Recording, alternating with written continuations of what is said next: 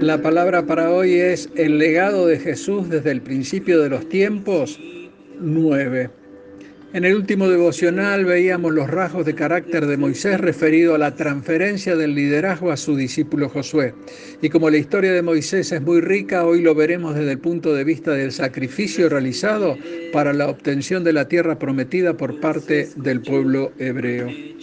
Es así que veremos que Moisés pudo ser cambiado y usado mansamente por Dios porque escogió ser maltratado y despreciado juntamente con su pueblo en lugar de gozarse de los contentamientos y satisfacciones que le daba el poder y las riquezas temporales. Moisés entendió que las cosas que eran ganancia en este mundo eran pérdida para el Señor, mas todas las cosas que en este mundo se estiman como pérdidas son ganancias en el reino de Dios. Así fue la disposición de Moisés cuando acudió al llamado de Dios. Necesariamente Moisés tuvo que transitar por un desierto físico y real, como así también por el desierto espiritual que debería cruzar tomado de la mano de Dios. Moisés lo hizo como, también lo hicieron otros líderes que pasaron por cosas semejantes. Veamos, Abraham tuvo que dejar su tierra y su parentela y pasar por el desierto. David tuvo que huir al desierto porque Saúl le perseguía para matarlo. Jesús, luego de ser bautizado por Juan el Bautista, estuvo 40 días en el desierto cara a cara con Satanás, quien intentó poner en tela de juicio su divinidad por medio de la tentación. Analicemos los rasgos de personalidad de Moisés comparándolos con los de Jesús. Moisés renunció a la seguridad de Egipto. Egipto representaba al mundo y sus posesiones materiales, y nosotros debemos saber que la excesiva seguridad y comodidad enferma y debilita. Moisés abandonó todo para ser fuerte en Dios. Ahora Moisés estaría solas con Dios y lleno de su espíritu. Así es que Moisés tuvo que forjar su carácter y fue el desierto en su vida el lugar apropiado para llevar adelante este cometido. Jesús dejó su lugar de privilegio junto a su Padre. Jesús lo dejó todo por amor a nosotros. Siendo Dios, tomó forma humana para darnos a conocer la voluntad del Padre.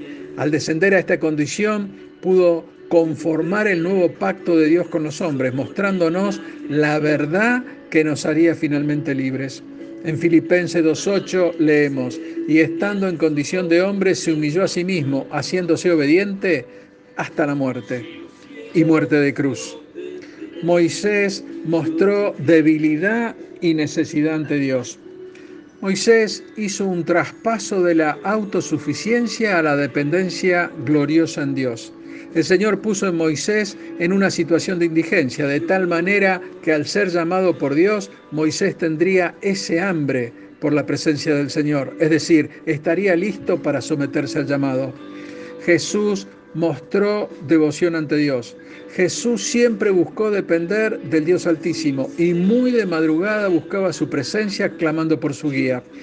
Su guía y su aprobación para todo lo que debía de hacer y todo esto era adorando a Dios, incluso haciéndolo a solas. En Mateo 14, 23 leemos, despedida la multitud, subió al monte a orar aparte y cuando llegó la noche estaba allí solo. Moisés fue quebrantado por Dios.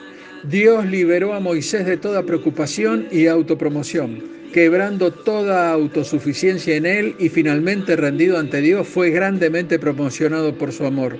Tal es así que Moisés recibió de su autoridad y obró grandes cosas bajo su licencia y divinidad. Jesús fue exaltado por Dios. Jesús vivió rendido a la voluntad del Padre, fue obediente en un todo e hizo la voluntad de Dios a pesar de que su humanidad le avisaba lo que iba a padecer. Y es así que el sacrificio de Jesús restableció nuestra relación con Dios. En Filipenses 2.9 leemos, por lo cual Dios también le exaltó hasta lo sumo y le dio un nombre que es sobre todo nombre. Hermano, debes saber que para poder seguir los caminos trazados por el Señor para nuestras vidas será necesario que abandonemos todo bagaje que nos acompañó durante toda la vida, ya que si seguimos cargando ese peso no nos será posible tomar la posta que el Señor quiere poner en nuestras manos para que podamos alcanzar los altos caminos que están trazados para nosotros desde antes de la fundación del mundo. Te animo, hermano, a dejar la autosuficiencia, la preocupación y el desánimo. Todo esto déjalo de lado y aférrate fuertemente en los brazos de aquel que solo quiere para vos y los tuyos una vida de excelencia en su presencia. Dios te bendice. Amén. Disipas mis fracasos y.